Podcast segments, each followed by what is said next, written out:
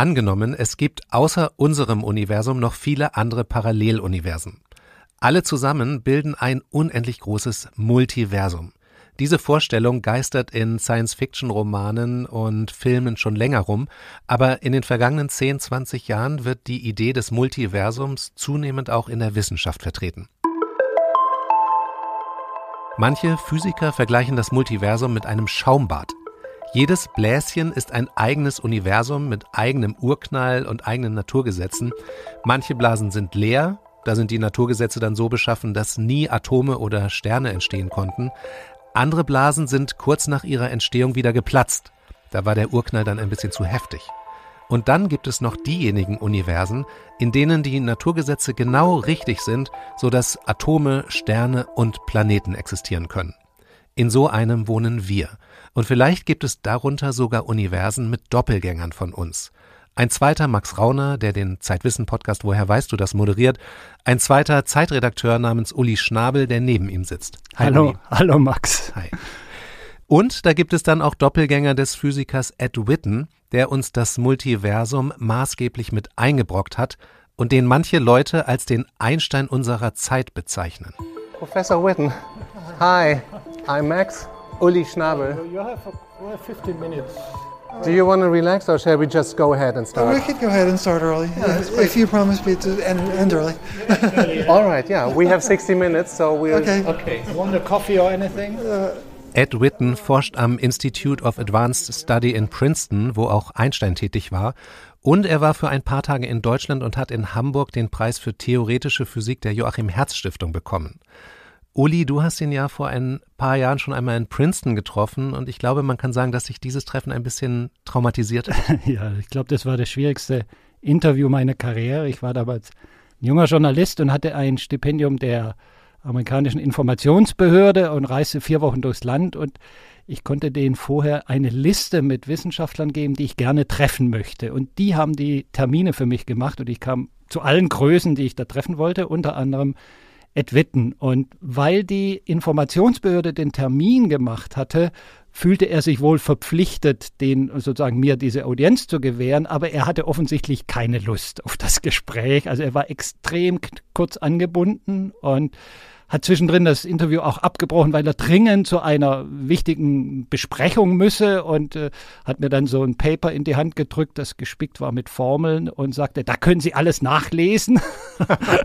und ähm, er hat mich einfach mit Mathematik erschlagen. Ich meine, ich bin selbst Physiker, ich habe auch mal höhere Mathematik studiert, aber das, was er da so in seinen Arbeiten ausgebreitet hat, das ist also wirklich jenseits des, des äh, wie soll ich sagen, des Verständnisses, das so ein normaler Physiker hat. Und es war einfach drei Nummern zu hoch für mich. Ja. Und er hat mich das auch spüren lassen in dem Gespräch. Also er hat mich richtig abgefertigt. Ich habe versucht, ihm natürlich kritische Fragen zu stellen. Ich habe ihn auch mit Kritik von anderen Physikern an seiner Theorie konfrontiert und er hat das so abgetan, so nach dem Motto, also also wenn man so blöd fragt, hat man ja überhaupt gar keine Ahnung. Also ich bin da wirklich rausgeschlichen, so klein mit Hut. Ja, wir hatten diesmal ja viel bessere Ausgangsbedingungen als du damals. Wir haben Ed Witten in einem Hotel am Rand des Teilchenbeschleunigers DESI getroffen.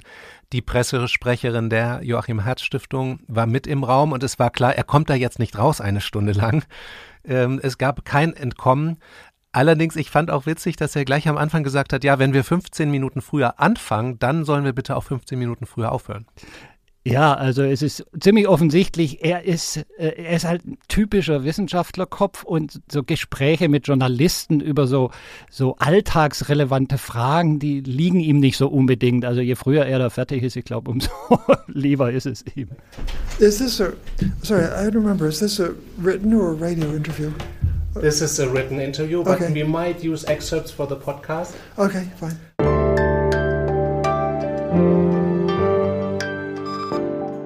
Das Interview haben wir für die Zeit geführt, aber ein paar Highlights wollen wir hier senden. Vor allem, was Ed Witten über das Multiversum sagt und die Frage, ob es da draußen Doppelgänger von uns gibt. Wir diskutieren hier im Podcast-Team immer mal wieder, ob wir englische O-Töne übersetzen sollen oder im Original senden. Bei Ed Witten werden wir ein paar übersetzen, weil er doch recht schnell spricht. Aber wenn Sie den Podcast über Spotify hören, dann machen Sie doch bitte bei der Abstimmung mit und sagen Sie uns, ob Sie generell eine Synchronisierung englischer O-Töne wünschen.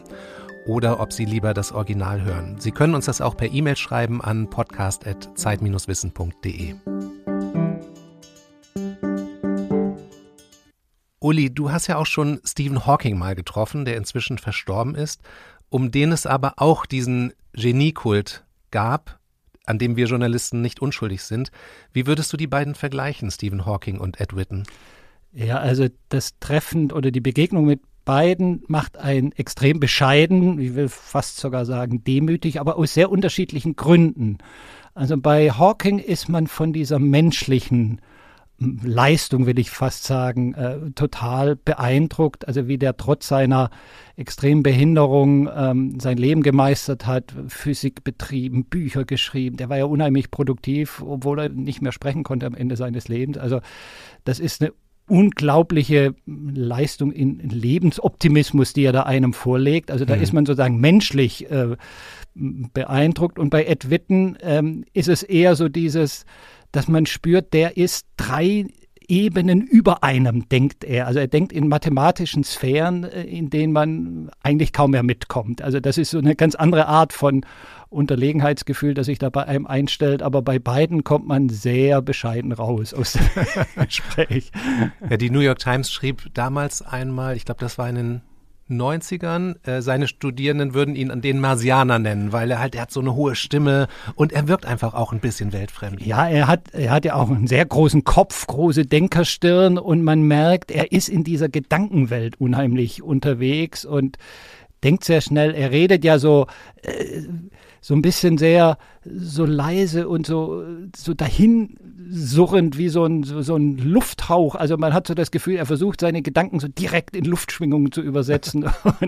also der ist schon in einer speziellen Welt unterwegs. Wie findest du den Vergleich mit Albert Einstein?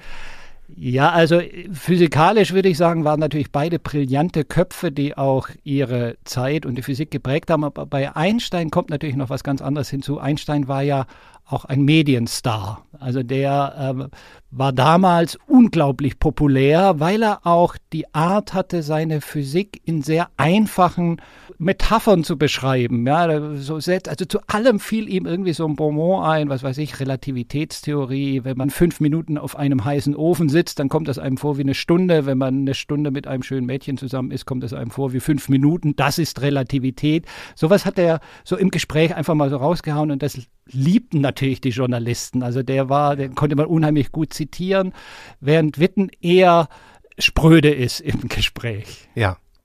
Also die neuen Ideen, dass es vielleicht nicht nur ein Universum gibt, sondern sehr, sehr, sehr viele, die sind jetzt knapp 20 Jahre alt. Ein Symbol dafür, wie schnell diese Idee des Multiversums es in die breite Öffentlichkeit geschafft hat, das ist die Oscarverleihung 2023. And the Oscar goes to Everything, Everywhere, All at Once. Der Film Everything, Everywhere, All at Once spielt im Multiversum und wurde mit sieben Oscars ausgezeichnet, darunter bester Film, beste Regie, beste Hauptdarstellerin. Hast du den gesehen? Ja, super Film, ja. großartig. Mrs. Wang, hören Sie zu? Ja, ich bin ganz bei Ihnen. Die Hauptperson ist Evelyn Wang, eine Frau, die mit ihrem Mann aus China in die USA emigriert ist und dort einen nicht sehr erfolgreichen Waschsalon betreibt. Und plötzlich findet sich diese Evelyn in mehreren Paralleluniversen in ganz unterschiedlichen Rollen wieder. Evelyn, ich bin nicht dein Ehemann. Ich bin eine Version aus einem anderen Universum. Ich bin hier, weil wir deine Hilfe brauchen. Hab heute viel zu tun. Keine Zeit, dir zu helfen. Ich habe im Multiversum tausende Evelyns gesehen. Du kannst Zugang zu all ihren Erinnerungen, all ihren Gefühlen haben, selbst zu all ihren Fähigkeiten. Did you see this other movie, Everything, Everywhere, All at Once? No. Ich war ein bisschen enttäuscht davon, dass Edwin diesen Film nicht kannte. It's not a physical film. It's well, but it plays with the idea that we have all these doppelgangers and alternate histories in different universes. But does it have time travel? It no, it only has a travel to another universe, but not time travel. Okay, that's good. Ja, ein Science-Fiction-Film aus Sicht von Ed Witten ist offenbar besser, wenn er keine Zeitreisen hat. Warum ist das so? Ja, ich, vermute, dass ihm das vielleicht zu abgedroschen ist, weil das in jedem Science-Fiction-Film oder der mit Physik zu tun hat, irgendwie auftaucht. Und das Interessante am Multiversum ist ja, da braucht es gar keine Zeitreisen. Ja, die anderen Realitäten, die sind sozusagen gleichzeitig da. Also äh, dieses abgedroschene Element war gar nicht notwendig und das hat er offenbar gewürdigt. Lass uns darüber sprechen, wofür Ed Witten berühmt ist. Und äh, lass uns dafür mit einer berühmten Frage von Albert Einstein anfangen. Hatte Gott eine Wahl, als er die Welt erschuf? Einstein hat ja nicht an einen Schöpfergott geglaubt. Was hat er mit dieser Frage gemeint? Ja, ich glaube, für Einstein war das die Frage, ob das Universum äh, klaren Regeln folgt, sozusagen Naturgesetzen, die die Welt vorgeben, so wie sie ist. Und ähm, diese Frage hat sich damals auch gegen die Quantenphysik gerichtet, in der ja so ein Element des Zufalls hineinkommt, wo man die einzelnen Teilchen nicht äh, mhm. eindeutig berechnen kann. Es gibt die Unschärferelation von Heisenberg und so weiter. Man kann nur statistische Aussagen machen und das hat alles Einstein nicht gepasst. Er dachte damals, das ist ein Mangel an Verständnis. Wir haben es nicht gut genug verstanden und deswegen ist es scheinbar unscharf. Aber in Wahrheit, wenn man die Gesetze genau genug kennen würde, dann würde man genau wissen, warum oder, oder wie sich die Teilchen genau verhalten. Und das hat er mit dieser Frage gemeint. Also er war so gegen dieses Element des Zufalls. Mhm, ja, so Gott würfelt nicht. Genau, ne? Gott würfelt nicht, das ganz berühmte Zitat. Ähm, was sich dann aber sozusagen im Laufe der Entwicklung der Quantenphysik eben als falsch herausgestellt hat. Also Stephen Hawking sagte mal, nicht die Quantenphysik lag daneben, sondern Einstein lag daneben. Ja, das ist fast tragisch. Er hat ja, also er hat ja einen Nobelpreis bekommen, also ne, und hat genug Ruhm eingeheimst. Er hat aber dann 30 Jahre lang, äh, die, eigentlich die letzten Jahre, 30 Jahre seines Lebens versucht, eine Theorie zu finden, die genau unser Universum erklärt. Das Projekt Weltformel, äh, wenn man so will. Warum ist unser Universum genauso, wie es ist? Und diese Theorie hat er nicht gefunden. Ja, es, es gibt sogar, ein Biograf von ihm hat mal geschrieben, äh, er hätte genauso gut segeln gehen können 30 Jahre lang, das hätte der Physik nicht geschadet. ja, es ist fast wie, ein kleines bisschen wie ein Fluch, der auf dem ganzen Projekt liegt. Und äh, diesen Traum, eine Theorie für alles zu finden, den wollen jetzt Ed Witten und seine Kolleginnen und Kollegen wahrmachen. Und damit wollen sie auch eine Antwort auf die Frage finden, hatte Gott eine Wahl, als er das Universum schuf? Auch wenn Ed Witten uns ja gesagt hat, dass er ein Atheist ist. What's the answer today? Well, the framework that might that we have that might provide what Einstein wanted is definitely string theory. There's no other framework we have that at all shows promise of doing something like that. Uh, is it really the framework Einstein wanted? Uh, well, the jury's still out. We don't know for sure. Ed Witten sagt, dass es heute zumindest das Werkzeug dafür gibt, diese Frage prinzipiell zu beantworten. Und dieses Werkzeug, dieser Rahmen, das ist die Stringtheorie. Uli, und äh, während ich jetzt mal einen Kaffee hole, äh, kannst du mal bitte erklären, was ist eigentlich die Stringtheorie? Ja, schöne Aufgabe. Also String heißt ja übersetzt Saiten. Äh, und es ist eigentlich die Theorie der Saiten, der schwingenden Saiten.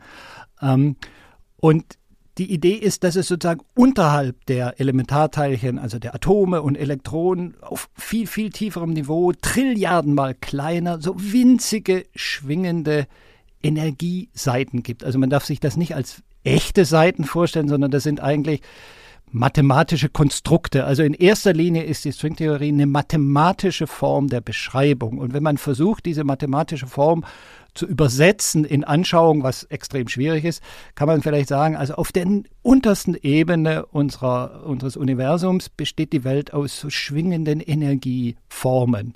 Und man kann jetzt diese Seiten, kann man beschreiben. Und dann stellt sich heraus, und das ist das, was die Physiker so elektrisiert hat, dass man sozusagen alle Elementarteilchen als Obertöne dieser Schwingungen darstellen kann. Ja, und nicht nur die Elementarteilchen, sogar die physikalischen Grundkräfte kann man als Schwingungszustände dieser Seiten darstellen. Und das hat ähm, bei den Physikern so vor 30 Jahren die Hoffnung erzeugt, man könne mit dieser Theorie jetzt endlich sozusagen das ganze Universum beschreiben, die Weltformel finden und alle Phänomene so im ganz Großen wie im ganz Kleinen äh, vereinheitlichen, indem man diese Form der mathematischen Beschreibung wählt, die aber, muss man gleich dazu sagen, extrem komplex ist und eine, mhm. eine ganz eigene Mathematik erfordert und deswegen eben auch nicht so ganz einfach zugänglich ist.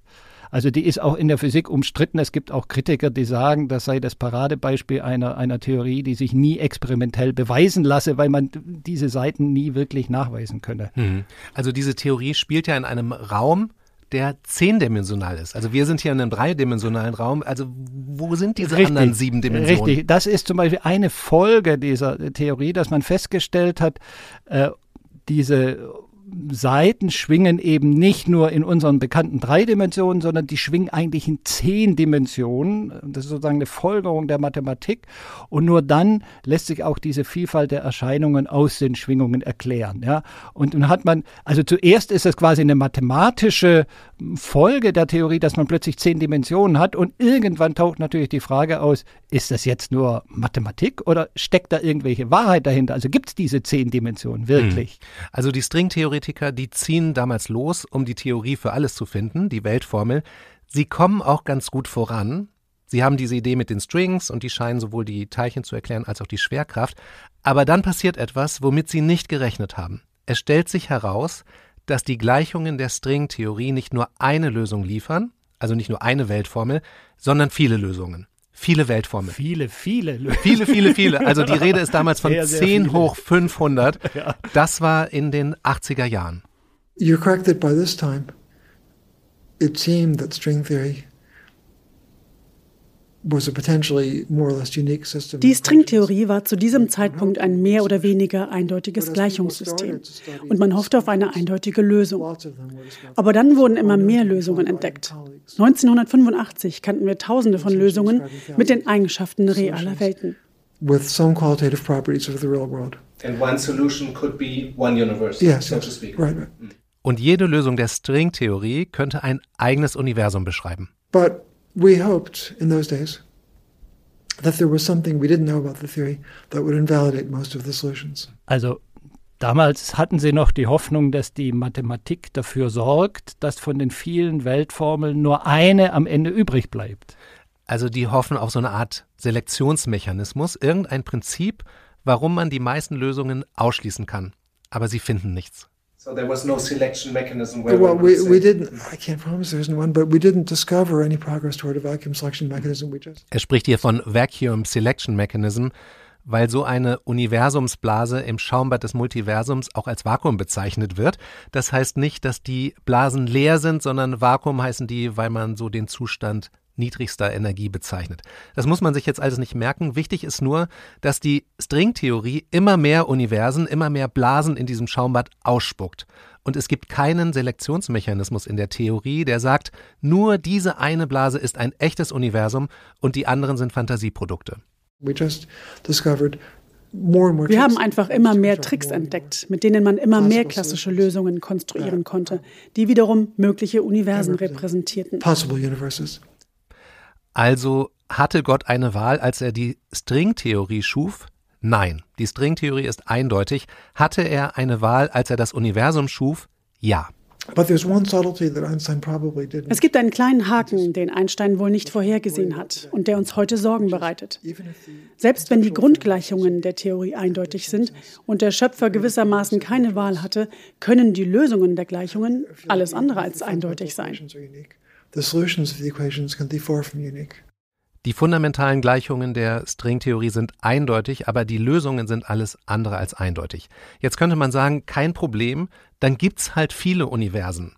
Davor haben die Physiker aber lange zurückgeschreckt. Naja, zu Recht, glaube ich. Denn erstens, wir kennen ja nur eines, also wir kennen nicht viele Universen und die meisten Physiker sind auch Anhänger äh, des Prinzips, das man Ockhams Rasier, Rasiermesser nennt, geht auf den Philosophen Wilhelm von Ockham zurück, der sagte, also wenn man viele Lösungen hat, dann sollte man nur die nehmen, die am einfachsten ist. Also man soll die Dinge nicht komplizierter machen, als sie sind, sondern die möglichst einfachste Lösung zu finden. Und eine Lösung, die sagt, es gibt ganz viele Universen, die ist nicht wirklich einfach. Vor allem, weil man ja auch nicht weiß, können wir jemals dahin kommen, können wir das irgendwie überprüfen, diese Theorie. Ne? Genau, das ist natürlich für die Physik, die sich als experimentelle Wissenschaft versteht, also wo man Voraussagen macht, die man dann überprüft im Experiment, ist das natürlich eigentlich äh, ein Killerargument, eine Voraussage zu machen, von der man weiß, dass man sie nie wird überprüfen können. Ja. Auch Ed Witten ist jemand, der die Idee eines Multiversums nur sehr zögerlich akzeptiert.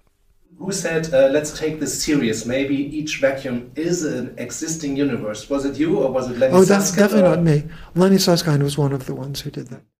Ja, Witten streitet hier die Urheberschaft für das Multiversum ganz klar ab. Es war ein anderer Stringtheoretiker, Lenny Susskind von der Stanford University, dem wir das Multiversum zu verdanken haben. Der hat um das Jahr 2005 herum gesagt, die unfassbar vielen Lösungen der Stringtheorie sind kein Problem, sie sind ein Feature. It's not a bug, it's a feature. Lasst uns das ernst nehmen und sagen, diese Lösungen sind real existierende Universen. Ed Witten war nicht begeistert. And you first were reluctant and didn't really like that idea. Well, I didn't because it, in detail, well, some of my thoughts were a little bit too complex to go into right now. So, to give you a simple answer, I would say that I was upset because it would make the universe more difficult to understand. Witten war upset, aufgewühlt, weil ein Multiversum schwieriger zu verstehen sein würde als ein einziges Universum. If we have all these Yes. parallel universes. Yes.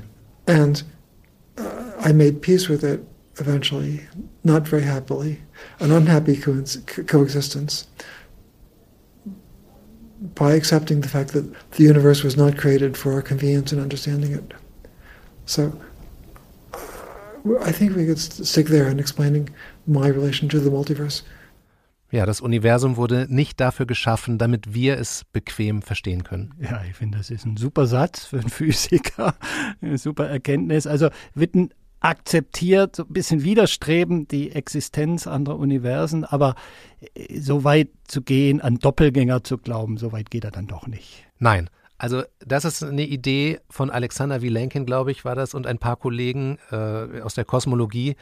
Vilenkin hat 2001 in einem Fachartikel geschrieben, dass es andere Universen gibt, in denen Elvis Presley noch lebt und in denen nicht George W. Bush damals Präsident geworden ist, sondern Al Gore.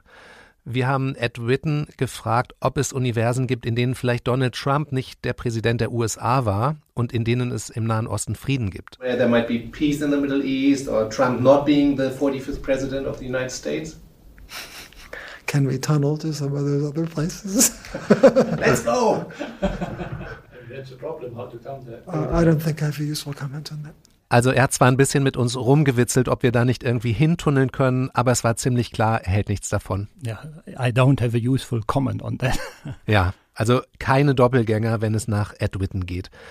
Für dich war es ja jetzt ein zweites Interview mit äh, Ed Witten. Hast du dein Trauma denn bewältigt? Ja, absolut. Also ich meine, äh, im Vergleich zu dem ersten Interview war er wahnsinnig gesprächig. Er war brüllend komisch im Vergleich zu dem ersten Gespräch.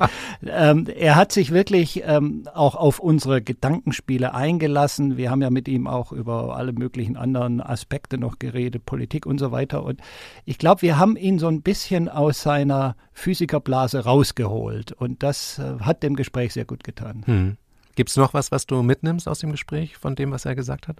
Ja, es ist schon interessant von ihm zu hören, wie ernst er diese Idee der Multiversen mittlerweile nimmt. Man denkt ja, wenn man das so hört, ja, das ist irgend so ein Science-Fiction-Quatsch. Aber wenn einer der äh, bedeutendsten Physiker unserer Zeit äh, sagt, ja, also ich habe widerstrebend mich damit arrangiert und das akzeptiert, das ist schon Ding. Ja. Ja.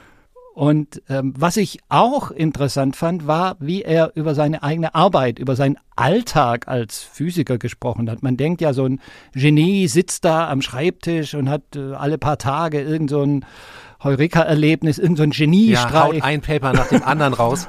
Also ich meine, man muss sich schon äh, vor Augen halten, er ist einer der hochgeachtetsten Physiker unserer Zeit und also für viele Leute so die wie der Papst so ein bisschen, ja. Und wie er uns erzählt hat, wie tatsächlich bei ihm so ein Arbeitsalltag ist, also wie viel Leerlauf da es gibt, wie viel Scheitern, wie viel Frustration, fand ich schon sehr schön. Trying to do research most of the time feels like you're doing nothing at all because you're stuck. So um, you could go to the office, spend all day trying to do something. At the end of the day, you haven't even written down anything wrong that was worth writing down. so it's hard to find a problem that you actually th- that's interesting enough that you want to solve it and easy enough that you can solve it. Mm-hmm. So you spend a lot of time trying to do things you can't do, not knowing what you should try to do, that kind of stuff. I, I would think of myself sitting at the desk doing nothing or taking a walk in the neighborhood because I got frustrated sitting at my desk. Ed Witten, einer der produktivsten Physiker der Welt, hat meistens das Gefühl, dass er nichts tut und dann geht er spazieren. Uli, ich wünsche dir und allen unseren Hörerinnen und Hörern schöne Feiertage und dass ihr gut ins neue Jahr kommt. Ja, und spazieren gehen und den Kopf frei bekommen ist bestimmt ein guter Tipp von Edward Witten, ähm, dem Hirn mal Raum geben, auf andere Ideen zu kommen.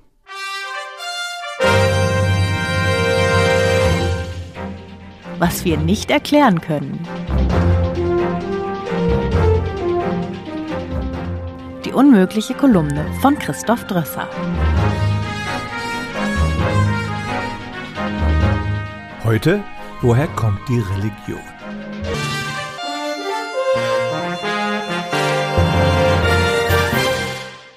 Wenn man sich die Spekulationen der Kosmologen so anhört, dann klingt das sehr fantastisch. Die sind zurzeit empirisch nicht überprüfbar und irgendwie Glaubenssache. Apropos Glauben, auch Religionen sind Gedankengebäude, die nicht direkt mit Erfahrungstatsachen zu belegen sind. Um sie geht es in meiner Weihnachtskolumne. Das Problem. Es gibt ja Menschen, die ohne religiösen Glauben ein gutes und befriedigendes Leben führen. Religion ist also nicht lebensnotwendig. Wieso haben dann fast alle menschlichen Zivilisationen irgendeine Form von Religion entwickelt? Was wir schon wissen. Es gibt Tiere, die ihre Toten betrauern. Aber ist das schon Religion um konkrete religiöse Vorstellungen zu haben, braucht man nach der Überzeugung der meisten Wissenschaftler den großen Neokortex, den unsere Vorfahren vor ein paar hunderttausend Jahren herausbildeten. Schon bei den Neandertalern wurden die Toten nicht nur beerdigt, sondern man gab ihnen Grabbeigaben mit. Ein Indiz dafür, dass sich die Menschen ihrer eigenen Endlichkeit bewusst waren und gewisse Vorstellungen vom Leben nach dem Tod hatten. Mit der Entwicklung der Sprache vor etwa 50.000 Jahren war es möglich, explizite religiöse Mythen weiterzugeben. In Jäger- und Sammlergemeinschaften konnten Rituale, verbunden mit Tanz und Musik, die Gemeinschaft festigen. Wer in einer größeren Gruppe lebt, muss sein egoistisches Interesse häufig hinter das der Gruppe zurückstellen, und religiöse Regeln können das selbstlose Verhalten fördern und unsoziales Verhalten sanktionieren. In der neolithischen Revolution vor etwa 11.000 Jahren wurde die Landwirtschaft eingeführt, die Menschen ließen sich in größeren Städten nieder. Das war die Geburtsstunde von organisierten Religionen. Politische Autoritäten waren gleichzeitig religiöse Führer. Ihre Macht wurde als Gott gegeben hingestellt, und wer nicht dran glaubte, hatte Konsequenzen zu fürchten. Auch Gesetze wurden letztlich durch den Willen der Götter gerechtfertigt. Das war einfacher, als sie allein auf Vernunftgründe zurückzuführen. Was wir nicht erklären können. Ist Religion also eine anthropologische Konstante, die es in allen Gesellschaften gibt und die sich evolutionär ähnlich herausgebildet hat wie Sprache oder Musik? Ein Forscher hat im Jahr 2004 sogar behauptet, ein Gottesgen identifiziert zu haben, aber derselbe Mann hatte schon ein paar Jahre davor ein angebliches Schwulengen gefunden. Es gibt auch heute noch ursprünglich lebende Gemeinschaften wie die Pidahan im brasilianischen Urwald, die nach Ansicht von Anthropologen völlig ohne religiösen Glauben auskommen. Und Atheismus ist kein Phänomen der Moderne. Im alten Griechenland und auch bei den Römern wurden Menschen geduldet, die keiner Religion anhingen. Was genau die Menschen in der Steinzeit geglaubt haben und ob manche von ihnen vielleicht ganz ohne Religion gelebt haben, diese Frage kann die Wissenschaft bis heute nicht beantworten.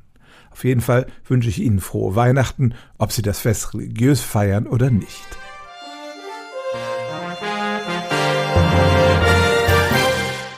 Im Magazin Zeitwissen haben wir uns mit der Frage beschäftigt, warum der Mensch in der Nacht ein anderer ist als am Tag. Warum wir nachts anders denken, anders fühlen und anders funktionieren. Das ist das Titelthema der neuen Zeitwissen-Ausgabe und der Beginn einer Serie mit sieben Methoden für besseren Schlaf von Tobias Hörter. Ein kostenloses Probeheft können Sie bestellen unter zeit.de slash wissen-podcast. Wir freuen uns über Ihr Feedback an podcast.zeit-wissen.de. Ich bin Max Rauner. Bis bald.